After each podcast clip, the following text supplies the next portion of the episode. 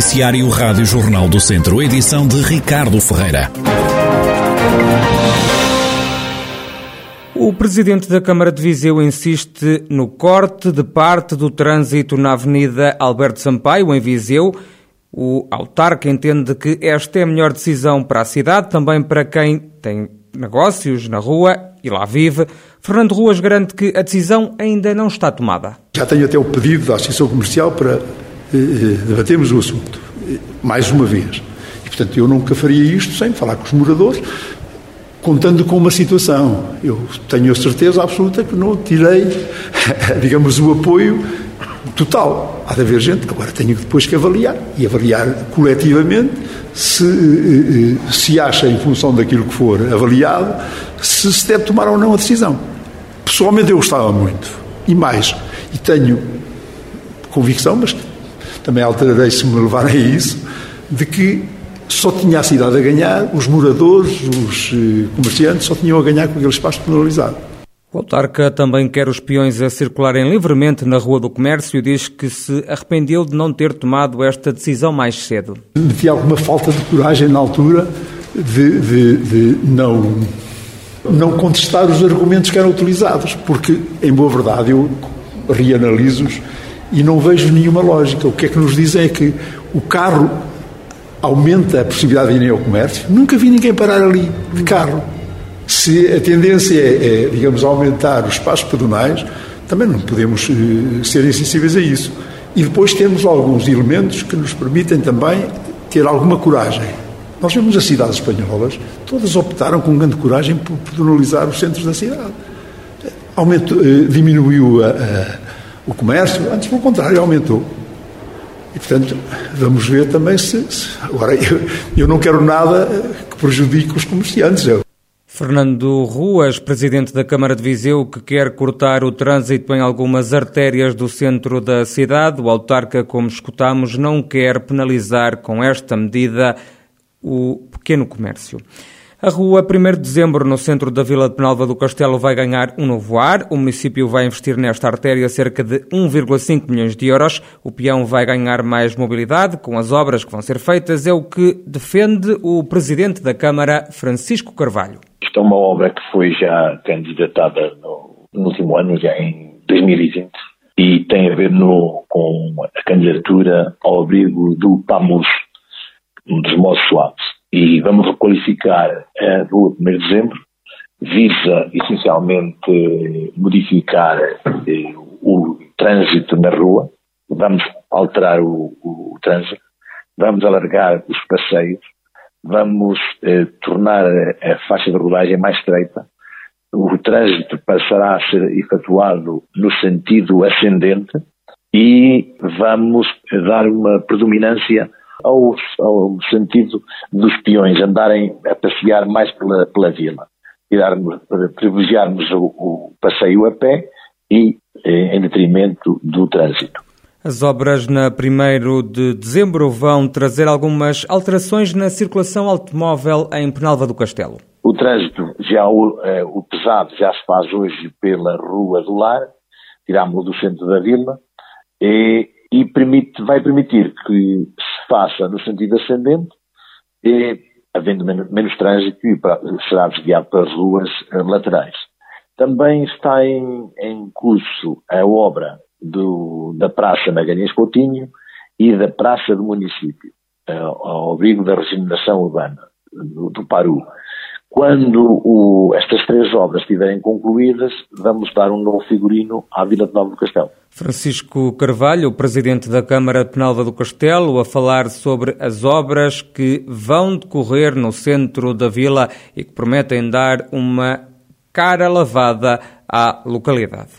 Os municípios da região já estão a preparar o voto para as eleições legislativas. Os autarcas prometem cumprir com as orientações do governo. O presidente do município de São Pedro do Sul, Vítor Figueiredo, explica que a votação antecipada vai acontecer já no domingo, a 30 de janeiro, vai decorrer o voto para confinados. Para já vamos ter o voto antecipado domingo, como em todo, em todo o país.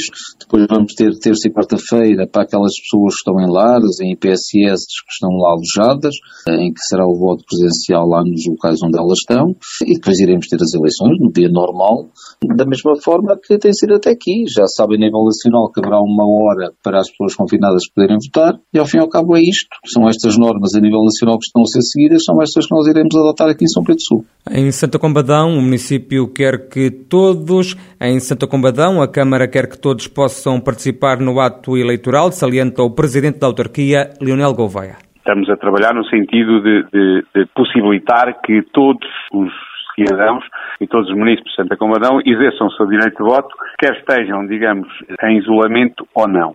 Nesse sentido e no, no sentido de, digamos, salvaguardar a saúde dos membros da, das mesas e por indicação de alguns colaboradores do município, vamos tentar colocar aquelas barreiras em, em, em vidro que permitam, digamos, o, o contacto direto entre o, o, membro da mesa e o votante. E, portanto, esta é uma medida no sentido de, de salvaguardar a saúde dos membros das mesas. Relativamente aos, aos municípios, iremos verificar da possibilidade, em algumas situações, criarmos corredores específicos para que os cidadãos que estejam, digamos, em isolamento possam circular sem nunca estar em contacto com nenhum outro município nas proximidades das mesas de voto. Já por Lamego, o presidente do município, Francisco Lopes, garante que vai cumprir as recomendações da tutela. Todas as medidas que estão previstas pelo Governo serão cumpridas no município de Lamego, a partir já do próximo dia 23, eh, em que votarão as pessoas que estão inscritas para o, o voto antecipado. Teremos duas mesas para o voto antecipado, contrariamente ao que aconteceu nas presidenciais, em que tivemos apenas eh, uma. E para o dia 30, o dia das eleições, iremos manter as eh, mesas eleitorais a funcionar em regime normal, tendo todos os participantes nas mesas devidamente protegidos para não terem qualquer risco de, de, contaminação por parte de todos os eleitores, porque não iremos fazer distinção entre os eleitores infectados ou não infectados, sendo que, eh, seguindo as recomendações do Governo, esperamos que os eleitores que irão votar infectados, apesar de o poderem fazer em total segurança, o possam fazer à última hora da votação, como está recomendado. De resto, estão preparadas as mesas para que todos os eleitores possam exercer o seu direito de voto em segurança. Também o vice-presidente da autarquia de Vozela, Carlos Oliveira, adianta que a votação vai ser feita respeitando todas as regras de segurança. Neste primeiro fim de semana, em que vão, vai ocorrer o, o voto em, em, situação de mobilidade, portanto há, há, elementos que estão destacados para uh, também poder ir à casa das pessoas que estão que, que o solicitaram, ir recolher o voto à própria casa da pessoa. Portanto, as mesas e vão devidamente, as pessoas vão devidamente protegidas com fatos, com todos os equipamentos de proteção individual. Portanto, para o dia 30, portanto, todas as, todas as mesas irão também estar, as pessoas irão estar devidamente, devidamente protegidas e naquela hora em que está prevista as pessoas que estão em confinamento poderem se deslocar, irão, irão também ser tomadas todas, todas as medidas, sendo que vamos apelar a, todos os, a todas as pessoas que não, que não estão em confinamento para poderem votar no período mais cedo possível durante o dia para deixar a última hora para que quem está confinado poder, poder votar. Os autarcas da região a preparar já o voto para as legislativas de 30 de janeiro. Este domingo acontece a votação antecipada. Na cidade de Viseu decorre mais uma vez este processo na Escola da Ribeira. Estão inscritas 3.600 pessoas. E o município de Rezende criou um gabinete de apoio às freguesias. O presidente da Câmara, Garcês Trindade, justifica a criação desta valência ficará, portanto, a ser coordenado por um técnico jurista que trabalha cá na Câmara e vai funcionar sobre a minha tendência direta. Este gabinete, portanto, coordenará as relações entre o município e a Junta de Freguesia, como, como também já era costume, portanto, a relação era feita diretamente com o Presidente e esta relação entre a Junta de Freguesia e o município, mas passará agora por este gabinete. Este gabinete presta-se a apoiar a Junta de Freguesia do ponto de vista de administração resolução de assuntos de natureza administrativa, jurídica, técnica, bem, e, outras, outros apoios, nomeadamente apoios em pequenas obras, em acordos de protocolos que a Junta de Freguesia possa ter necessidade de fazer com a Câmara Municipal ou com outras entidades e receberá também da parte da Junta de Freguesia solicitações que serão direcionadas aqui na Câmara para as respectivas unidades orgânicas para resolver os pedidos que eles possam eventualmente fazer.